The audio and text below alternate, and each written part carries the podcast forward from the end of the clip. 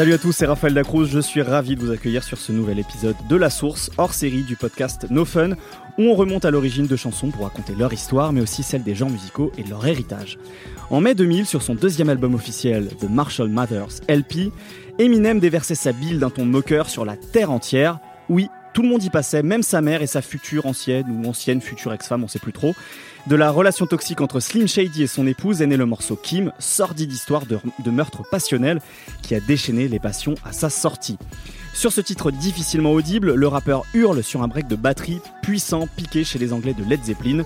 30 ans plus tôt, en clôture de leur quatrième album, les rockers proposaient 7 minutes de fureur avec When the Levy Breaks, blues psychédélique porté par la batterie massive et granitique de John Bonham. On était loin de l'ambiance plutôt guirette de la chanson qui leur a inspiré ce monument, When the Levy Breaks de Joe McCoy et Memphis Mini, un titre blues au son étouffé inspiré par une catastrophe naturelle comme le sud des États-Unis en affronte régulièrement. Pour remonter à la source de Kim en affrontant le débit du Mississippi jusqu'à la région des Grands Lacs, j'ai avec moi un équipage de fins connaisseurs aujourd'hui. Euh, D'abord Frédéric Adrian, journaliste chez Soulbag et fin connaisseur des musiques afro-américaines, auteur d'une biographie de Red Charles. Bonjour. Bonjour. Euh, Arnaud de Villard, journaliste et co-auteur du livre Streets of London, Histoire du rock dans les rues de Londres. Bonjour Arnaud. Bonjour. Et enfin Brice Miclet, journaliste musique et auteur du livre Sample aux origines du son hip-hop. Bonjour euh, Brice. Bonjour. Avant d'échanger, retour en 1929 dans les profondeurs du sud américain, là où les digues trépassent lorsque le fleuve se surpasse. If it keeps on raining, If it keeps on raining, levee's going to break. And the water gonna come and I have no place to stay. Well, all last night I sat on a lever and moaned. On vient donc d'écouter un extrait de When the Levy Breaks de euh, Kansas Joe McCoy et Memphis Mini. Et donc on va en parler avec toi Frédéric. Rebonjour. Euh, Est-ce que déjà tu peux nous rappeler avant qu'on parle de cette chanson qui était euh, Kansas Joe McCoy et Memphis Mini Alors Kansas Joe McCoy et Memphis Mini, c'est des artistes de Delta Blues. C'est un couple qui est pas encore marié à ce moment-là, mais qui sera marié un peu plus tard, pas très longtemps, puisque Memphis Mini a eu plusieurs maris qui ont à peu près toujours été ses accompagnateurs. C'est plutôt des débutants à ce moment-là. Au moins sur disque, d'abord parce qu'il n'y a pas beaucoup de blues qui est enregistré avant 1929, mais c'est c'est on, pas est au, on est au début de la musique on enregistrée est au sur début disque en de gros, la, c'est ça ouais, de la partie enregistrée de, des, des musiques populaires afro-américaines. Mhm. Y a un peu de classique avant, il y a des choses comme ça, mais c'est vraiment les débuts de, de l'enregistrement pour ce, ce, ce style-là. Mais ce sont déjà des vétérans. Memphis Mini, elle a une grosse centaine d'années à ce moment-là, mais ça fait euh, quasiment 20 ans qu'elle joue euh, dans les rues, bah, en particulier euh, à Memphis sur Bill Street. D'accord. Et Kansas Joe McCoy, est-ce qu'on on a, on a d'autres détails sur sa biographie, sur sa carrière Kansas Joe McCoy, c'est un guitariste euh, moyen dont la grande chance a été de rencontrer Memphis Mini, qui est bien meilleur que, que lui. Et c'est dommage d'ailleurs que ce ne soit pas elle qui chante ce morceau-là. Euh, que sait-on de l'origine de, de cette chanson du coup? Alors cette chanson-là, c'est euh, l'origine, c'est évidemment la catastrophe naturelle. C'est ce qu'on appelle la, la Great Mississippi Flood. C'est une très très grosse inondation. C'est des centaines de milliers de mètres carrés inondés donc euh, au bord du Mississippi, donc en Arkansas, en Louisiane et au Mississippi, Mhm. Euh, et des centaines de milliers de personnes déplacées. C'est, euh, on estime qu'il y a environ 200 000 personnes qui ne retrouveront jamais leur logement après cette, euh, cette catastrophe.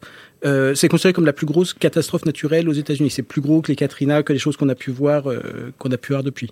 Donc c'est un truc énorme. Une bonne partie des gens déplacés et des gens qui ont été impliqués dans le, les travaux un peu urgents pour, euh, pour euh, régler cette histoire de- de- d'inondation, ce sont des Afro-Américains. Et euh, ce thème-là, il se traduit dans les musiques afro-américaines très très très très longtemps après. D'ailleurs, hein, c'est quelque chose qui, qui a duré longtemps. Et il y a cette chanson qui est consacrée. Il y a I Water Everywhere de Charlie Patton, qui est probablement la chanson la plus connue sur le, le sujet. Mhm. Mais on en trouve d'autres encore plus tard. Par exemple, même chez John Hooker, qui est beaucoup plus jeune pour le coup. Euh, Tupelo, ça parle de, ce- de cette catastrophe-là. Et puis c'est un thème qui est presque parfait pour du blues parce qu'on est euh, là dans euh, la distance, la séparation, le fait d'être arraché à sa terre en quelque sorte. Donc là c'est vraiment parfait en quelque sorte pour le, le- la matière sonore qu'est le blues. C'est, un événement qui a, qui a touché toute la communauté afro-américaine. Donc, la- dans la- le côté communautaire du blues de l'époque, puisque c'est des artistes qui parlent aux gens autour d'eux, ça a vraiment du sens, puisque d'une part, bon, il y a les gens qui ont été touchés directement, mais c'est le début des grandes migrations. C'est à partir de ce moment-là, globalement, que les Afro-Américains du Sud vont s'installer dans le Nord. C'est l'époque des Sweet Home Chicago, qui raconte un peu la pas, la, pas la même histoire, mais cette histoire de, Ouais, migration aussi. Euh, et donc ça a touché très largement la communauté afro-américaine. Plus une imagerie très très riche, enfin avec les, les, les, digues qui s'effondrent, l'eau qui coule. Enfin, c'est l'imagerie un peu apocalyptique qui se prête bien à des gens qui sont euh, dans une lecture de la Bible qui est assez forte sur ces sujets-là.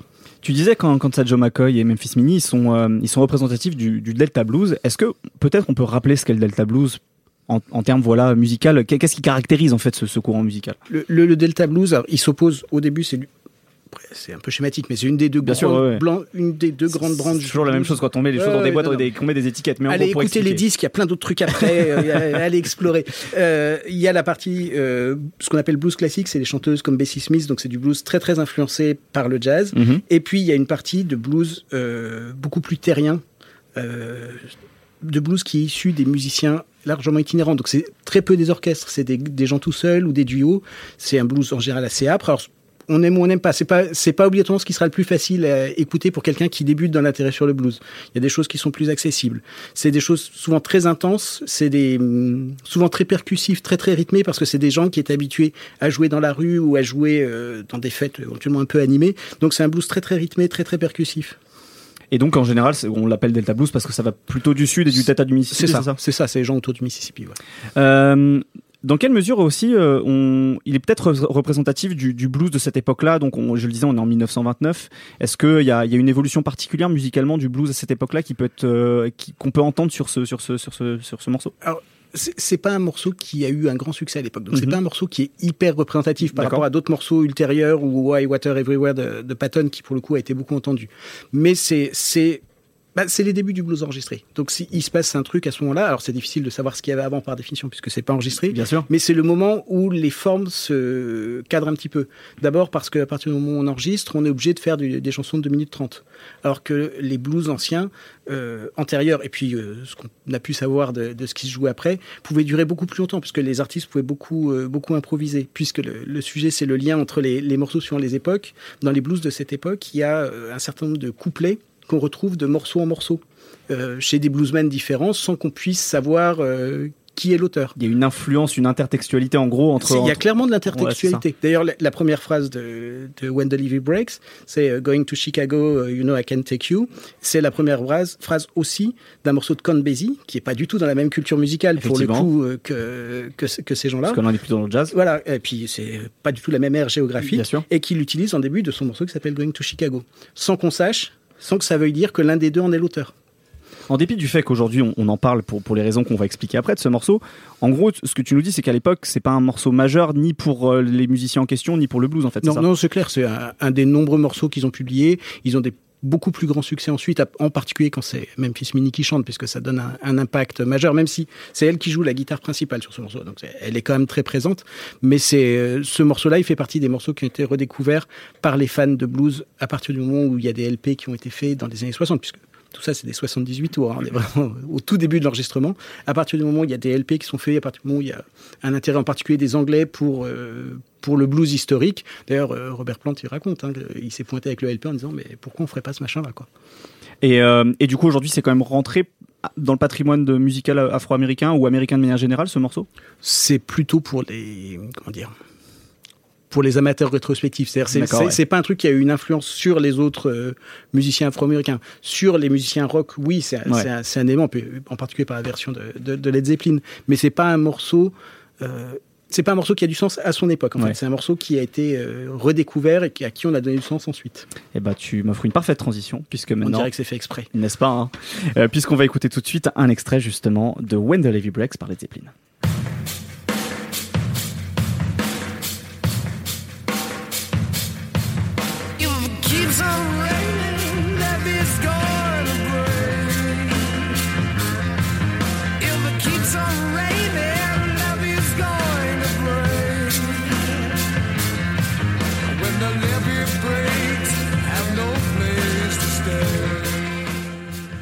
Donc là, on est en 1971. Euh, on a quitté les États-Unis, on est parti de l'autre côté de l'Atlantique pour partir à Londres euh, à la rencontre de Led Zeppelin et on va en parler avec Arnaud de Villard. Rebonjour Arnaud. Rebonjour. Euh, avant de parler de ce morceau, est-ce qu'on peut peut-être représenter pour les gens qui, qui ne sauraient pas qui, qui, qui, sont les Led Zeppelin, donc qui, quel est ce groupe et quelle est un petit peu le, leur histoire, à quel moment ils, sont, ils en sont en gros au début des années 70 Alors Led Zeppelin, c'est un, un quatuor euh, anglais de, de rock, d'un genre qu'on va appeler euh, le hard rock. Enfin, à, à l'époque, euh, le terme n'existait pas ou était en train de se former.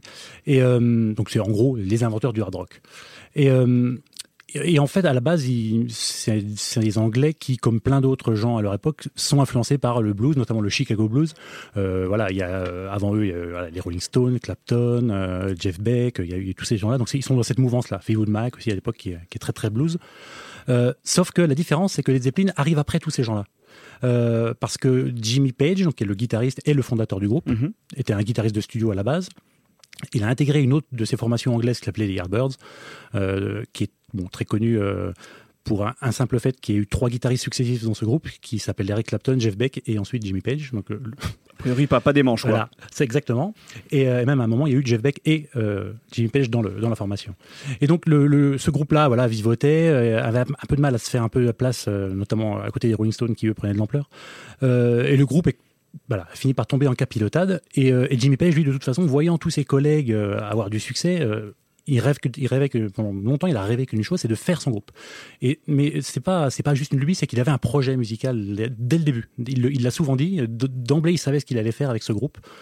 Euh, et donc, il a commencé à recruter des gens. C'est-à-dire qu'en fait, le Led Zeppelin, ce qui, ce qui est très particulier, malgré les points communs avec d'autres, c'est que c'est un groupe qui sort du, du, du- récit habituel du groupe de rock.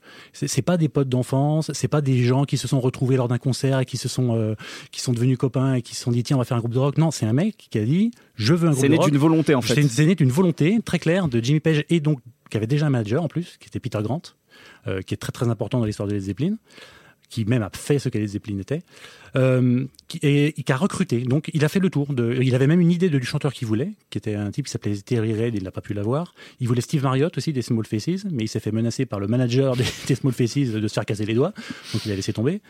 Et donc, il a, il a cherché. Et donc, de fil en aiguille, il est tombé sur Robert Plant, qui jouait dans les clubs de, de Birmingham. Robert Plant, qui connaissait John Bonham. Il est allé voir John Bonham, donc quel batteur, jouer dans un club à Londres. Et il s'est dit, bon, c'est bon, c'est ce type qu'il me faut. quoi. Et euh, le quatrième larron, qui est un bassiste, euh, qui était aussi un bassiste de studio, et en fait, il était déjà connu de Jimmy Page. Donc, en gros, c'est les deux, on va dire, les, deux figures tutélaires du groupe. C'est le bassiste et le guitariste. Et ils ont fondé ce groupe qui, au début, euh, s'appelait les New Yardbirds et qui est devenu Led Zeppelin. Donc, en gros, après, là, ils sortent, euh, ils sortent déjà trois albums. On, arrive en, en 1971, c'est, leur quatrième album. C'est déjà un groupe connu au moment où ils il, s'apprêtent à sortir cet album-là, sur lequel il y a Oliver, euh, Rex. C'est un groupe connu et à la fois, il y a déjà d'énormes enjeux. C'est-à-dire que c'est un groupe qui, tout de suite, a eu énormément de succès aux États-Unis. C'est un groupe qui, euh, qui s'est né, qui, euh, a fait sa, carrière, une grande partie de sa carrière et de sa renommée en dépit de la presse. Qui le, ça, on ne le sait pas parce qu'aujourd'hui, c'est un groupe qu'on vénère, etc. C'est un groupe qui était méprisé par la presse euh, et adulé par le grand public et notamment le grand public américain. Rolling Stone les détestait, la presse anglaise, le NME le- les détestait. Nick Kent avait des, le journaliste Nick Kent avait des rapports très très sulfureux, houleux, on va dire, avec Led Zeppelin. Donc, c'était une espèce de, de mépris mutuel qui est, voilà, qui, est, qui, est, qui est né sur la base des, un succès qui est né sur la base des fans, ce qui, euh, entre parenthèses, est très intéressant parce que le heavy metal et le hard rock des années 80 va, va avoir du succès de cette même manière. C'est c'est un genre entièrement nié par la presse, grand public, Mais populaire. et, mais populaire et qui va se faire voilà, par les échanges de fans, les cassettes, etc. Et donc à ce moment-là, Led Zeppelin a déjà, euh, lors de sa première année d'existence, ils ont enchaîné quatre tournées en 69, quatre tournées aux États-Unis d'emblée. Donc le succès est né comme ça, euh, voilà, à coup de, à concert, quoi. Voilà. Et quand ils arrivent euh, en 70, donc effectivement ils ont trois albums, ils ont déjà balayé plusieurs genres, ils ont montré qu'ils étaient capables de faire du blues, du, rock, donc le, hard rock. Il y a déjà pas mal d'expérimentation dans certains électroniques, dans certains disques. Et en 70, fin 70, Jim- ils ont fait du folk aussi. Ils ont fait tout un album, euh, un- une moitié d'un album avec voilà, ambiance Crosby, Still Nash. Et euh, mais, mais en fait, Jimmy Page, il a, euh, il a une vision depuis le début, c'est faire une espèce de grande symphonie pour guitare, une espèce de morceau qui serait porté par euh, des empilements de guitare très lyriques, etc. Donc il a ça en tête. Bon, voilà, ça va devenir Stairway to Heaven. Et euh, et il y a ce, voilà, il y a ce, dans cet esprit-là, voilà, il y a ce, il y a ce disque qui veut le faire. Euh, et d'emblée, ils se mettent dans une situation, une- un contexte de- d'enregistrement, de, travail très particulier. C'est qu'ils vont pas enregistrer à Londres, ils vont à la campagne, dans un endroit qui s'appelle Headley Grange, est Mhm. une espèce d'ancien asile pour pour miséreux des- du 19e siècle et qui est euh, voilà qui est un peu euh, qui est un peu tombé en déshérence à l'abandon. Et eux, ils vont répéter, travailler et un peu enregistrer dans cet endroit fin 1970. Ils répètent pendant une semaine. ensuite, ils font venir un- le studio mobile des Rolling Stones, euh, qui est un camion avec un spearmork euh, voilà, qui porte un studio. Et c'est à ce moment-là que euh, Jimmy. Et au même moment, le batteur John Bonham reçoit un nouveau kit de batterie, Ok. qui est. euh, alors, euh, John Bonham, je sais pas, on peut peut-être deux mots. Oui, bien sûr, vas-y, vas-y, bien C'est- sûr. C'est l'arme fatale de Led Zeppelin, en fait. C'est qu'en fait, le- le- la légende, enfin l'histoire euh, raconte, enfin, bah, tous les membres de Led Zeppelin racontent, le jour de la première répétition de Led Zeppelin, c'est la première fois où ils se, ils se voyaient tous les quatre. C'est-à-dire que Jimmy Page avait rencontré tout le monde un par un. Et euh, un jour, dans un sous-sol de Londres, ils se retrouvent tous les quatre pour, euh, bah voilà, qu'est-ce qu'on est capable de faire tous les quatre, on se connaît pas, voilà. Et ils jouent le morceau.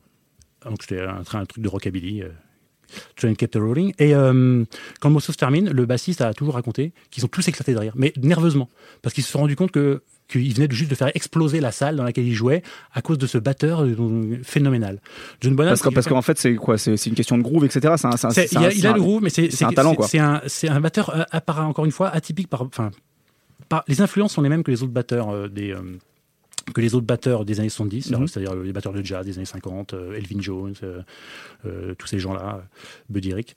Mais euh, mais par contre, il a un jeu très économe, très presque. euh, il y a plein de qualificatifs qui, euh, qui il y a primitif, primaire, euh, économe, euh, et parce qu'il est pas, c'est pas Muppet Show, c'est pas le batteur de Jimi Hendrix, c'est pas le batteur de Pink Floyd. Il en fait pas des caisses, Il quoi, en en fait pas fait. des caisses, il- Ouais. il est, c'est, un, c'est un rythme très, très sec, mais très brutal. C'est-à-dire que la, la tension des peaux est extrême.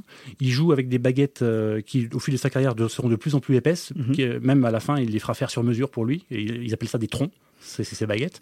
Euh, et, euh, lors de l'enregistrement du quatrième album de Led Zeppelin, donc il reçoit ce fameux kit de batterie, Ludwig, euh, dont la grosse caisse est une des plus. En fait, elle fait 26 pouces, c'est-à-dire 66 cm. C'est un des, trucs les plus larges qui, existent. Et il avait même, même longtemps eu le fantasme de, de jouer sur deux grosses caisses.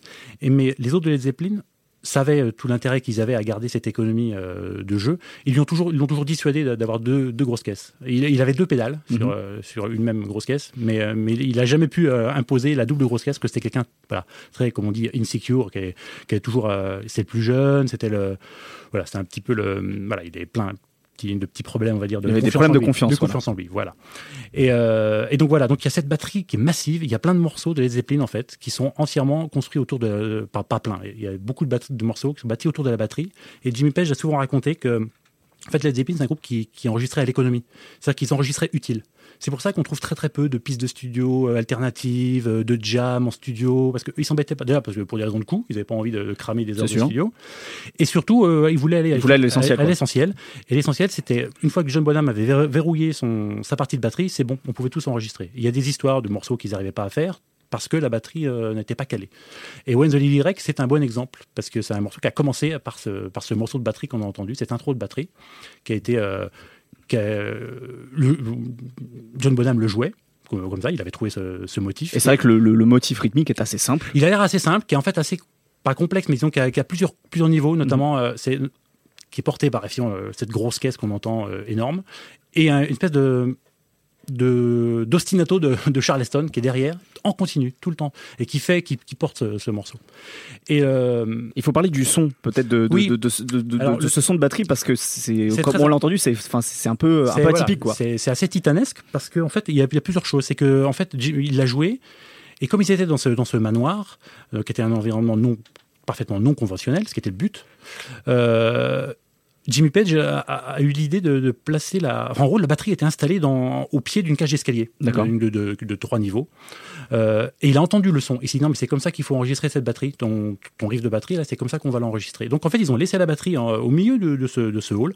Il y a depuis plein de documentaires, plein de petites vidéos qu'on peut voir qui ren- montrent la fameuse vidéo, euh, la fameuse cage d'escalier. Euh, il y a des batteurs de rock plus modernes qui sont venus embrasser le sol où John Bonham a, où John Bonham C'est devenu joué. un lieu de pèlerinage, quoi. C'est ça. Et donc, ils l'ont ils en ambiance. Ça, c'était un truc aussi de Jimmy Page. Euh, au lieu de fixer euh, 4-5 micros euh, au plus près des cymbales, de la caisse, notamment, euh, souvent ce qui était fait, on mettait une- un micro dans la grosse caisse. Mhm. Là, vous avez, il y avait, alors il y, a, il y a un débat, mais il y avait deux micros, ça c'est sûr, qui étaient suspendus en gros au-dessus de la batterie. Donc, Euh, au, au contraire, assez éloigné, en fait, de assez l'instrument. éloigné. Il y en a un qui, en gros, ils étaient au, à peu près au niveau du, du premier palier. Voilà, c'est ce qui est souvent dit. Euh, bon, après, les ingénieurs du son et autres euh, témoins de la scène euh, se, voilà, se débattent encore pour savoir où étaient exactement les deux micros. Donc, ils enregistraient comme ça. Euh, Et ils ont ajouté une chambre d'écho. C'est-à-dire qu'en fait, euh, il a été d'emblée. C'est-à-dire que le son, qu'on entend sur le disque n'est pas exactement ce qu'a, le son qu'a obtenu John Bonham. Par contre, toute la réverb, toute l'acoustique, tout le jeu de Bonham, c'est ce qui a été joué à ce jour-là. Toute la puissance, la dynamique, c'est ça. Et l'écho était rajouté par-dessus. Mais ça, c'est qu'un début de- du morceau. C'est qu'à partir de là, ils ont construit le morceau. Et voilà, comme on nous l'a expliqué, c'est quand même un morceau qui parle de la grande crue du Mississippi. Euh, et en fait, tout le morceau, c'est une espèce de métaphore musicale de cette crue, à la fois de, ce qu'elle a impliqué sur, le, sur les Noirs, le peuple noir euh, de, la région, mais à la fois même, euh, voilà, soniquement, euh, on va représenter une crue. Donc c'est-à-dire que c'est un morceau qui gonfle au fur et à mesure. Ça commence avec ce riff très minimaliste. On ajoute une guitare qui est en open tuning, donc qui est en encordage ouvert, euh, un harmonica qui figure, euh, voilà, qui, qui double un peu la voix, donc ça, ça incarne un peu le- la souffrance du- de ces gens qui sont victimes. Une slide guitare, et en fait à chaque Il y a des couches en fait à qui chaque couplet, il y a quelque chose qui arrive, Ouais. soit un nouvel instrument, soit un, un traficotage. C'est-à-dire que le morceau est énormément euh, post-produit. Il y a au début, donc il y a cet harmonica. pr- après le premier couplet, il y a un écho qui est rajouté sur l'harmonica. Ensuite, il y a un effet de phasing qui est ajouté sur la voix et sur la charleston. Donc avec cette impression que la voix s'éloigne, puis revient. Le, le phasing, c'est un effet tournant Mm. très typique des années 70. Là, il est léger, mais on l'entend quand même. Il y a une guitare slide qui est de plus en plus saturée, de plus en plus criarde, de plus en plus euh, présente aussi. Et dans tout ça, la voix, elle, disparaît peu à peu. Enfin, est de plus en plus Elle est, elle fondue en fait, elle est dans- dans fondue complètement dans le- dans l'ensemble musical. Voilà. quoi. Et tout le long du morceau, il y a cette batterie qui, qui est imperturbable. C'est-à-dire que c'est, c'est, il y a, il y a, il y a plusieurs morceaux comme ça de Led Zeppelin où la batterie a quasiment le même motif rythmique du début à la C'est fin. vrai que là il n'y a aucun changement quoi. Il y a quasiment elle aucun est, changement. elle est À systématique. la fin, il y a des roulements, donc on imagine que c'est le fleuve qui gonfle, qui emporte tout, que c'est- la, la digue craque, parce qu'au début, la, la digue, elle n'a pas craqué. C'est When the Levee Breaks. Hmm. Quand elle craquera. Ouais. D'ailleurs, le premier titre de- du morceau, morceau de travail, c'était If the Levee Breaks. I- I- If it's gonna break. Ok. Bah, on n'était pas à l'époque d'Internet, donc ils avaient la chanson sûrement en tête, ils l'avaient entendue, mais ils n'étaient pas allés vérifier quelque part c'est quoi le vrai titre. Il y a des paroles qui sont changées aussi. euh, C'est vrai. ouais. mais euh, notamment, euh, le, ce qui était intéressant dans la morceau qu'on a entendu, la version originale, c'est qu'on on parle, le, le personnage, le narrateur, dit qu'il travaille sur la digue. C'est-à-dire que des gens ont travaillé ensuite sur la digue pour la, la rénover, la reconsolider. C'est totalement absent de la chanson des Zeppelin. Ça, par contre, on a gardé l'errance, le fait que les... La rupture, la catastrophe, La mais pas catastrophe, l'après quoi. le, le côté cataclysmique, dantesque, euh, le, le drame, quoi. Mais pas, voilà, pas, le, pas le côté plus, euh, plus terre à terre. De, allez, on va se prendre en main, et on y va. Ce qui, ce qui est une vision très blanche, hein, finalement. euh. Et est-ce qu'on sait pourquoi justement ils ont été chercher ce, ce morceau de blues? Pourquoi ils ont voulu reprendre celui-là? Est-ce que qu'on a des récits de ça? Est-ce qu'on sait pourquoi les Zeppelin ont Euh, c'est c'est Robert Plant qui, le, qui déjà le connaissait quand il, quand il lui faisait la tournée des clubs euh, autour de Birmingham, Euh, c'est euh, là où il a été découvert en gros. Il connaissait ce morceau et c'est effectivement lui qui a eu l'idée de de, de, de, l'amener, mais il n'y a pas de raison particulière. Enfin, j'ai jamais, jamais vu de- d'explication très particulière de pourquoi ce thème. C'est vraiment, je pense, c'est l'ambiance sonore qu'ils ont, qu'ils ont imaginé pouvoir placer là-dessus. Et à, plusieurs titres, parce que ça entrait dans, un, dans le cadre d'un album qui lui aussi était très pensé, très construit, donc ce fameux quatrième album, sur lequel il y a Stairway to Heaven, Mhm. qui est un album qui est, euh, qui est très très composé. C'est-à-dire qu'il y a deux. il y a- bon, aujourd'hui, on est à l'ère du CD, même du numérique, euh, du dématérialisé. Streaming. À l'époque, c'était le, le- le vinyle, le 33 tours, avec deux faces. Et les deux faces sont strictement les mêmes. C'est-à-dire que vous avez à chaque fois deux morceaux rock d'intro, un morceau acoustique, euh, voilà, euh, très éthéré, et un dernier morceau qui est euh, très orchestré, porté par des guitares ou la batterie, et avec une, ambiance soit épique, soit de chaos. Donc voilà, donc une face se termine par Stairway to Heaven, l'autre face se termine par son, son pendant noir, on va dire, qui est When the Levee Breaks. Et donc on comprend bien que soniquement, c'est quelque chose d'assez différent de ce qui, se fait, de ce qui se fait du rock de, l'époque. Est-ce que du coup, ce ce morceau, en l'occurrence, il, a, il a laissé un héritage important dans- dans le rock et dans la musique? Ce morceau est, pour utiliser un mot un peu galvaudé, mais qui est assez mythique, notamment chez les gens de Zeppelin, les amateurs de Led Zeppelin, chez les batteurs aussi. C'est un peu l'incarnation de ce que sait faire John Bonham, de la puissance de, John Bonham. Mais il a été très peu repris. Euh, ne serait-ce que par Led Zeppelin lui-même, qui a dû le jouer une ou deux fois, pas plus, parce que voilà, comme je l'ai expliqué, euh, il était très travaillé en studio. Euh, ils l'ont joué avec Neil Young lors de l'introduction de Led Zepp au, au Hall of Fame. Il est repris par euh, un bluesman qui s'appelle John Campbell, euh, qui a repris la version de, de Led Zeppelin. Euh, voilà, les paroles, c'est les couplets de Led Zeppelin, mais il l'a repris à sa sauce, qui est une excellente version. Ben Harper l'a joué en concert et tout, mais à, à part ça, euh, il est très peu présent dans la. Voilà, c'est pas les morceaux qu'on reprend le plus. Et un des morceaux qu'on reprend le plus. Et euh, à la fois parce qu'on imagine, on a l'impression qu'il est assez peu typique de Led Zeppelin aussi, ce qui est pas totalement vrai, parce que tout le travail que j'ai décrit euh, procède d'une intention qui Ouais. typique de Led Zeppelin. Et surtout, le, le, le fait de porter un morceau par la batterie, ça existe déjà. Quoi. Cashmere, je sais que que Cashmere, Bien c'est ouais. à la base un, un riff de batterie qui a été, sur lequel on a greffé plein de choses. Un blues comme si been loving you euh, est entièrement porté par un même motif de batterie. Donc c'est quand même, euh, c'est quand même dans l'affiliation des Zeppelin, mais il n'y a pas de solo de guitare, enfin de, comme on l'entend, c'est-à-dire une espèce de fulgurance virtuose, Mm. euh, comme dans Stairway to Heaven par exemple. Il n'y a pas ça par exemple. Il y a un harmonica très très présent, ce qui est- ça arrive dans certaines chansons des Zeppelin, mais moins, mais pas autant que voilà que chez d'autres bluesmen. Donc c'est un morceau qui est voilà qui est entre entre deux chaises, on va dire, qui est à la fois du Led Zeppelin et pas du Led Zeppelin, et qui finalement euh, est un peu pour initier quoi. Alors tu le disais, ça a été peu repris finalement dans le monde du rock. Par contre, ça a laissé une trace dans le monde du rap. Et justement, on va écouter l'extrait d'un morceau de rap qui reprend ce break de Led Zeppelin. Sit down, bitch. You move again, I'll beat the shit out of you. Don't make me wake this baby.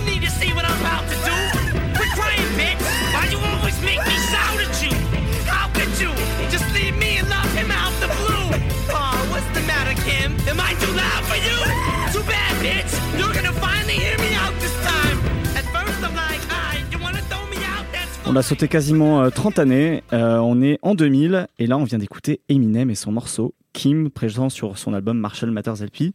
Pour en parler, Brice Miclet est avec nous. Salut Brice. Salut. Euh, Est-ce que tu peux nous présenter alors, je pense que beaucoup de gens savent à peu près qui est Eminem, mais peut-être nous, nous rappeler peut-être dans, dans, dans quel contexte il a cette époque-là, c'est-à-dire à la fin des années 90, début des années 2000. Alors, euh, il est à son deuxième véritable album en fait. Il a signé chez Aftermath, qui est le label de Dr Dre. Et euh, auparavant, il a évolué dans dans tout le milieu underground de, de Détroit, etc., sous la coupelle d'un d'un autre rappeur de Détroit qu'on appelait euh, Champton, qui lui a fait enregistrer euh, un premier album qui est assez moyen, qui s'appelait Infinite en 96, qui est Mhm. pas un véritable album, qui est plutôt une démo. Et ensuite, euh, assez rapidement, avec son premier véritable album chez Aftermath, euh, Eminem cartonne.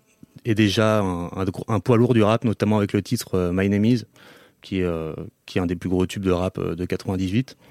Et euh, donc il arrive en 2000, euh, déjà avec ce statut de, de, de poids lourd. Et, Surtout euh, qu'il a Dr. Dre en plus avec lui il y a derrière. Dr. Dre rien. avec lui, donc c'est le plus gros producteur de l'époque avec Puff Daddy, hip-hop. Et donc, Et puis, euh, alors peut-être, parce qu'il y a peut-être des gens qui savent pas qui est Eminem, on sait jamais. Il faut rappeler une chose, c'est qu'Eminem, à l'époque, est un rappeur blanc. oui, c'est extrêmement important. Qui est, ce qui est très rare, surtout avec le, le succès populaire qu'il arrive à connaître à l'époque. Ouais, c'est euh, c'est quasiment le premier depuis les Beastie Boys en fait. Euh, les Beastie Boys dans des années 80. Euh, c'est important. C'est quelqu'un qui a une qui a une vie euh, euh, tourmentée, qui grandit dans un milieu très modeste euh, de Détroit, dans une famille euh, très compliquée, avec une une mère compliquée, une Un père absent. un père absent et une alors comment la qualifier une copine euh, future femme ex-femme et re-femme et re-ex-femme qui s'appelle Kim euh, qui lui qui lui voilà qui qui, qui sera présente dans dans, dans ses textes et dans dans l'imagerie Avec euh, laquelle il a vraiment une relation toxique, mais avec laquelle exactement ils ont une toxique fille. c'est le mot ouais ils, ont une fille Qui s'appelle Hailey. qui euh, s'appelle Hailey et qui est un peu euh, dans l'imagerie euh, que renvoie Eminem, qui est un peu le bien et euh, Kim serait un peu le mal. Euh, Eminem, on dit souvent que c'est un rappeur complexe. Pour moi, c'est un rappeur extrêmement simple en fait. Il n'y a pas, il y a pas plus manichéen. En fait. Il y a une binarité euh, dans, dans, dans, dans, Ouais. dans, dans les motifs euh, Ouais, ouais, textes euh, d'Eminem, quoi. Ouais, c'est euh, c'est ça. C'est alors le le mal, euh, c'est sa mère, c'est Kim, et le bien, c'est sa fille et c'est son oncle Ronnie qui s'est suicidé euh, il y a en 91, il me semble. Euh, donc c'est un voilà, c'est euh, il a il a un alter ego qui s'appelle Slim Shady qu'il a commencé à développer sur un EP qu'il a fait en 97 qui s'appelle ce Slim Shady. EP, euh, qui est un qui est un alter ego qui est très simple en fait. C'est c'est pareil, c'est c'est le côté loufoque, le côté taré, le côté venin, c'est Slim Shady, et le côté plus autobiographique et peut-être des fois plus plus romantique, c'est Eminem. Voilà. Alors, justement, sur cet album, il y a, sur cet album Marshall Matters LP, donc qui sort en 2000, il y a ce morceau Kim. C'est un morceau qui est peut-être un peu particulier. Est-ce que tu peux nous, nous Ouais. expliquer pourquoi un petit peu et qu'est-ce que raconte ce morceau? Alors d'abord, c'est un morceau qui est euh, très violent. C'est un morceau vraiment, euh, c'est c'est c'est c'est assez. Enfin, je sais pas, moi, je quand je l'écoutais gamin, avec mes parents arrivaient et qu'ils entendaient ça avec les hurlements de Kim derrière. Euh, ça le faisait moyen quoi c'est vraiment un morceau très très dur et donc euh, donc déjà ça s'ouvre avec ça et en fait ce qui est ce qui est amusant avec ce ce, ce morceau c'est que c'est euh, en fait deux ans avant il a sorti sur The Slim Shady LP un Mhm. morceau qui s'appelle euh, 97 Bonnie and Clyde. Tout à fait. Et en fait, dans, dans ce morceau, qui est aussi assez trash, euh, il euh, part en voiture avec euh, sa fille Hailey pour enterrer Kim, qui a tué sur la plage. Donc déjà, déjà c'est un, peu hard. Et en fait, Kim est le, le préquel en fait de ce morceau. C'est-à-dire que Kim raconte, il y a une petite introduction euh, où il couche sa fille, en gros, il couche Hailey, il lui dit bonne nuit. Il retourne dans le salon. C'est très cinématographique. euh, Eminem, c'est un rappeur très visuel. C'est un storyteller aussi. C'est un storyteller à fond. storyteller. Et donc, en fait, il retourne dans le salon, et là, il y a une dispute qui, qui explose avec, euh, avec, avec Kim. C'est le premier couplet, donc tous les reproches, etc. Le second couplet, c'est il l'emmène en bagnole de force. Donc là, il lui fait tous les reproches, elle commence à crier, etc. Et le troisième couplet, il l'embarque, on ne sait pas exactement où, plutôt dans une forêt ou quelque chose comme ça, et euh, il l'étrangle. Et on, en- on entend vraiment euh, derrière euh, quelqu'un qui, Oui, on, Qui entend- hurle, on l'a entendu en plus l'interprétation Ouais. hurlée d'Eminem, donc C'est vraiment c'est de, la qui- c'est c'est de colère malsaine En pendant, plus, c'est pendant tout le qui morceau. quoi. interprète Kim. Ouais. Ce qui renforce encore le côté haineux et, et, et Kim. en fait, à l'époque, Kim, ils sont plus ou moins ensemble. En fait, ils sont, ils sont mariés. Ils se sont mariés en 99. Ils se connaissent depuis 89. Ils étaient camarades de classe. Ils ont grandi euh, dans le même environnement. C'est des gens qui ont, beaucoup de points communs, mais qui ont une relation toxique depuis 10 ans. Ils se marient en 99, alors qu'en 98, euh, Eminem sortait quand même un titre où il l'enterrait sur la plage. Bon, après, libre à chacun de vivre le truc comme il veut. Euh, et la première année de leur mariage, il sort, il sort ce morceau Kim, qui est, qui est une boucherie, quoi. D'ailleurs, pour la petite histoire, il raconte que euh, qu'en fait, il a vu un film romantique et que ça l'a inspiré en fait d'écrire un morceau, mais où donc c'est un peu la romance inversée, c'est-à-dire c'est totalement passionnel jusqu'au point de, de tuer sa partenaire.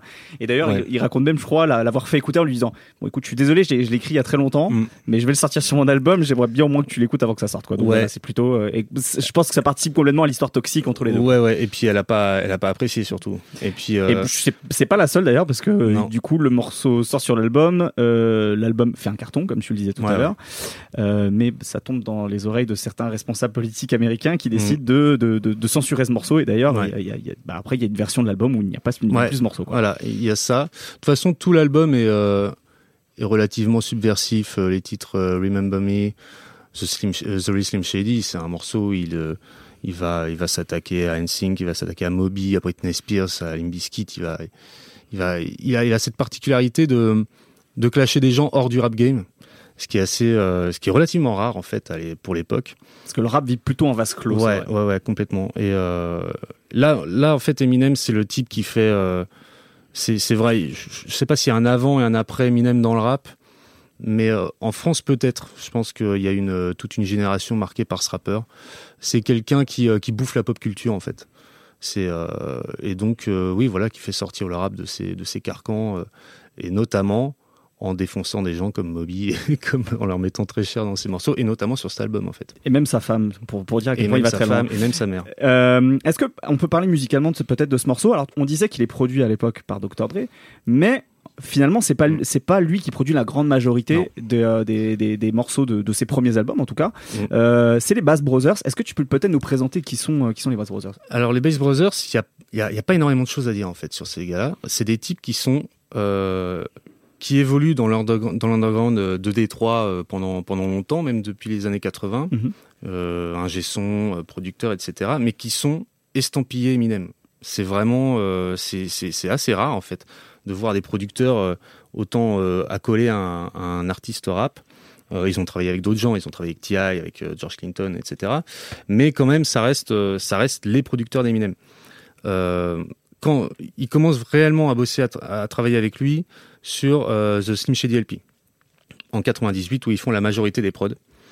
Et euh, euh, d'ailleurs, My Name Is n'est pas n'est pas fait par eux, c'est Dr Dre. Donc Ouais, ils se partagent un petit peu les prods sur sur cet album en 2000, euh, The Marshall Matters EP.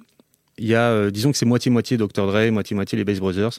Il me semble qu'il y a que Stan qui est euh, qui est produit ni par l'un ni par l'autre, c'est produit par euh, The 45 King Ouais, tout à fait. qui est un grand producteur euh, de Qui a produit notamment Hard Knock Life de, de Jay-Z. qui vient de, qui vient de faire Hard Knock Life de Jay-Z, ce qui est quand même pas rien. Euh, plus gros tube de Jay-Z à l'époque en 99. Euh, Et donc, voilà. c'est- des gens qui ont un. Du coup, tu parlais de George Clinton, etc. C'est des gens qui ont plutôt du coup un ADN qui tire vers le rock, la funk, etc. Ouais, quand même. C'est des gens, euh, c'est des gens en fait qui arrivent à faire des productions. Euh, comment les définir Assez, assez dark. Déjà, elles sont assez dark et elles sont euh, au niveau de la musique, elles sont souvent malaisantes. C'est eux qui font la prod de Brain Damage, c'est eux qui font la prod de de euh, I'm Back, Remember Me. C'est des prods assez assez chelous. Je sais pas trop. Elles sont euh, malaisantes. Moi, je les appelle, je les, je les qualifie comme ça. Euh, C'est des, oui, des ambiances assez sinistres en général. Ouais, sinistre. Et même au niveau du son, un peu distordu, quoi. Il y a quelque chose d'un peu. euh, c'est pas, on n'est pas dans un beat classique, euh, un boom bap classique qui, comme ça se fait à l'époque. On est, on est sur autre chose. Kim, c'est plutôt un bon exemple. Je sais pas si on peut qualifier ce morceau de boom bap avec la, la batterie de, de Led Zepp. euh. Alors justement, comment il utilise cette, cette batterie? Est-ce qu'il y a quelque chose de particulier dans la manière d'utiliser euh? Déjà, elle est surmixée à fond. Elle est extrêmement forte. Euh, euh, ça fait euh, ça fait une bonne partie du, du morceau, mais en fait, ce- cette batterie-là est déjà utilisée auparavant par d'autres producteurs. Euh, Est-ce que tu peux peut-être do- donner des exemples de morceaux Ouais, les- importants qui ont, qui ont les- repris les, les premiers, les premiers, c'est les Beastie Boys.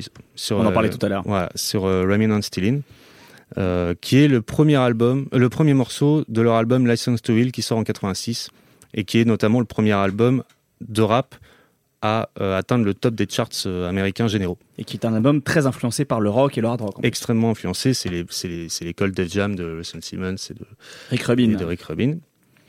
Euh, donc c'est vraiment les premiers. euh, Alors sur, cet album des, des, il y a, des samples, il y a d'autres samples, il y a The Ocean de Led Zeppelin aussi qui est samplé, il y a du Black Sabbath, etc. Euh, donc oui, il y a ce, pont rap rock qui est extrêmement important dans l'histoire du, du hip hop. Ensuite, il va être samplé par Ice-T, par Kid Rock, et en 92, il y a Dr. Dre qui le sample aussi sur euh, euh, Lyrical Gangbang euh, sur son album The Chronic, Mhm. sur son premier album solo, The Chronic en 92. C'est les trois. Il y en a d'autres ensuite. Il y a, y a plein Oui, de ça a qui été vont. énormément samplé. Je pense que c'est un des un- breaks de batterie les plus samplés C'est un breakbeat ouais. classique. Ouais. Ça fait partie des breakbeats classiques. Peut-être parce les- que, comme nous disait tout à l'heure Arnaud, c'est finalement un motif très, très Ouais. simple, très minimal, on- et qu'on peut utiliser facilement dans le rap. Quoi. Ouais, bien sûr. Mais en fait, on, en fait, ce, sample, ce breakbeat, est presque samplé toujours pareil. Euh, mais comme beaucoup de grands gra- de breakbeats en fait. C'est-à-dire qu'il est samplé, c'est la même mesure, euh, qui est mise assez forte et qui apporte un côté martial, un côté euh, lourd, massif à des morceaux et et en fait les Bass Brothers font la même chose que ce que pouvait faire Dre, ce qu'a pu faire Ice-T ou ce qu'a pu faire les Beastie Boys, mais euh, en, en- encore plus. C'est vrai que c'est complètement saturé en fait, c'est hyper criard Ah ouais, à l'image de l'interprétation d'Eminem sur le morceau. Quoi. ouais, très contrairement, très à, contrairement à Dr. Dre qui lui par exemple mixe très bien, c'est- il y, a- il y a une certaine rondeur par exemple dans sa manière d'utiliser ce break sur le morceau. Là c'est vrai que là ça, ça, ça sature. dur. Ouais, Dr Dre, il est plus, il utilise plus euh, le motif rythmique, euh, le son aussi, hein, mais le motif rythmique. Ouais. Les Bass Brothers utilisent aussi grandement la puissance.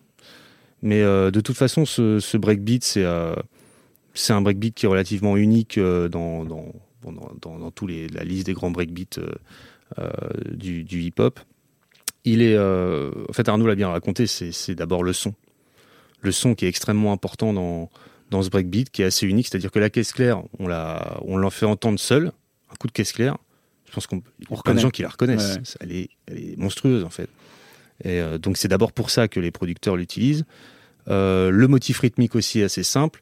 Et c'est- bien qu'Arnaud ait parlé de l'ostinato de Charleston, qui est hyper important en fait, l'espèce de constance de Charlet, qui en fait fait le groove de, de cette batterie, de ce breakbeat. Le, le groove, dans le sampling et dans le beatmaking hip-hop, ça se joue souvent à ce qu'on appelle les ghost notes. Euh, C'est-à-dire, les, les- c'est souvent Les- le Charleston, en ouais. fait. Les, c'est les nuances de Charleston. Là, ce qui est marrant, c'est qu'il n'y a pas de nuances, en fait. Les nuances qu'il y a, c'est, euh, ça se fait au niveau du mix de la batterie, de Mhm. cette batterie-là, les, les fréquences de la grosse caisse avec ces grosses reverbs qui vont, qui vont se mélanger aux fréquences du charlet. Le charlet est constant, mais il bouge quand même. Ouais. C'est assez très curieux. Et donc, euh, c'est ce qui fait l'intérêt de ce breakbeat, en fait. Le, le son, le motif et cette espèce de fausse constance euh, du charlet. Très bien, bah, merci beaucoup Brice. Frédéric, euh, Qu'est-ce que toi ça t'inspire puisqu'on on- on a parlé euh, avec toi de, l'origine de When the Levy Breaks, cette petite chanson blues un peu, un peu, en tout cas au motif musical assez joyeux, même si ça parle de quelque chose d'assez triste. Toute cette évolution, qu'est-ce que ça t'inspire toi? Ça m'inspire la richesse euh, déjà des musiques afro-américaines, même si après c'est blancs qui le font, c'est quand même ça part des musiques afro-américaines. Euh, Il y a vraiment une continuité. Il y a vraiment une. Je, je dis pas que Memphis Mini se serait reconnu dans euh, le morceau d'Eminem, mais en même temps la violence qui est qui est évoquée dans le, dans le morceau en question, c'est pas un truc qui lui était étranger. Tous les témoignages qu'on a sur euh, sur Memphis Mini, qui en plus est morte relativement tard, elle est morte dans les années 70, même si elle avait un peu arrêté la musique euh, après les années 50, c'était une personnalité. C'était pas euh, c'était pas une petite demoiselle qui chantonnait des chansons gentilles. Il y a plein d'histoires de baston au couteau avec elle, etc. Donc il y, a, y a une belle continuité, je trouve, dans ces euh, dans ces musiques-là. Et je sais pas si euh, Eminem écoute Memphis Mini. J'ai même plutôt des doutes sur le sujet. Sait-on jamais. Faudrait, C'est possible, c'est quelqu'un qui écoute beaucoup de musiques différentes. hein. euh, faudra l'inviter la prochaine fois. Ça, ça. ça sera vachement plus pratique. Marshall, si tu nous entends, viens. Voilà. Euh, mais, il y a- mais tout ça, ça montre vraiment la, la- d'abord la continuité de la bonne musique, parce que quand même, c'est quand même un truc, un truc basique. Je crois que c'est un peu le sujet de, c'est vrai. de ce que vous êtes en train de faire. Bien vu. Euh, c'est que la, la bonne musique, elle n'a pas d'âge. Elle est... les, les musiciens savent. Les musiciens savent aller écouter les, les trucs des autres et créer cette continuité-là. Et toi, euh, Arnaud, tu, tu comprends pourquoi finalement ce, ce- ce, ce break est devenu quelque chose d'im- d'important ensuite dans le rap, puisqu'on le disait, c'est quasiment un des breaks les plus, les plus repris? Oui, effectivement, euh, bah, bah, c'était parfaitement euh, expliqué. Effectivement, l'intérêt de, de reprendre, enfin la raison pour laquelle on reprend ce, ce break. Mais moi, ce que je trouve un- assez, euh, alors moi, ça, moi, je suis très sensible. Effectivement, j'adore les Zeppelin. Je suis très sensible à la puissance que dégage le morceau. De, la, ba- la batterie de euh, ne cesse de me de m'impressionner, comme euh, certainement plein de gens. Mais euh, ce que je trouve très inté- intéressant dans le fait que Eminem l'ait repris dans euh, la chanson, euh, dans cette chanson-là, euh, c'est que on retrouve à la fois le breakbeat, mais on retrouve aussi ce que racontait la chanson, ce que raconte la chanson d'origine, ce que raconte la chanson de Led Zeppelin, ce que raconte, c'est-à-dire toujours dans une ambiance de drame, c'est-à-dire qu'en fait on transplante non seulement un motif rythmique, mais aussi on transplante tout, tout ce que ça charrie de tout le contexte euh, tout- émotionnel qui va avec. Alors évidemment, là on parle d'une crue du Mississippi, mais ça arrive à, à des relations euh, tendues. Mais euh, c'est une digue amoureuse qui, Voilà. qui cède en quelque mais sorte. c'est ça que je trouve très intelligent, c'est que les, les rappeurs, les producteurs qui, qui travaillent sur ces breakbeats ont, ont aussi compris ce que charriait le breakbeat en question, et c'est pas juste le motif. Et ça, je trouve ça très très intelligent. Très bien. Eh ben, merci beaucoup, messieurs. Merci Arnaud de Villard, merci Brice Miclev, merci Frédéric Adrian, Euh, merci Quentin Bresson à la technique, Euh, merci à l'équipe de Binge Audio. Remerciement spécial à Dominique Trémouille de IC Colors qui nous a aidé à créer cette émission. C'était euh, La Source sur Kim de Eminem et When the Levy Breaks. À très bientôt sur Binge. Salut. Binge.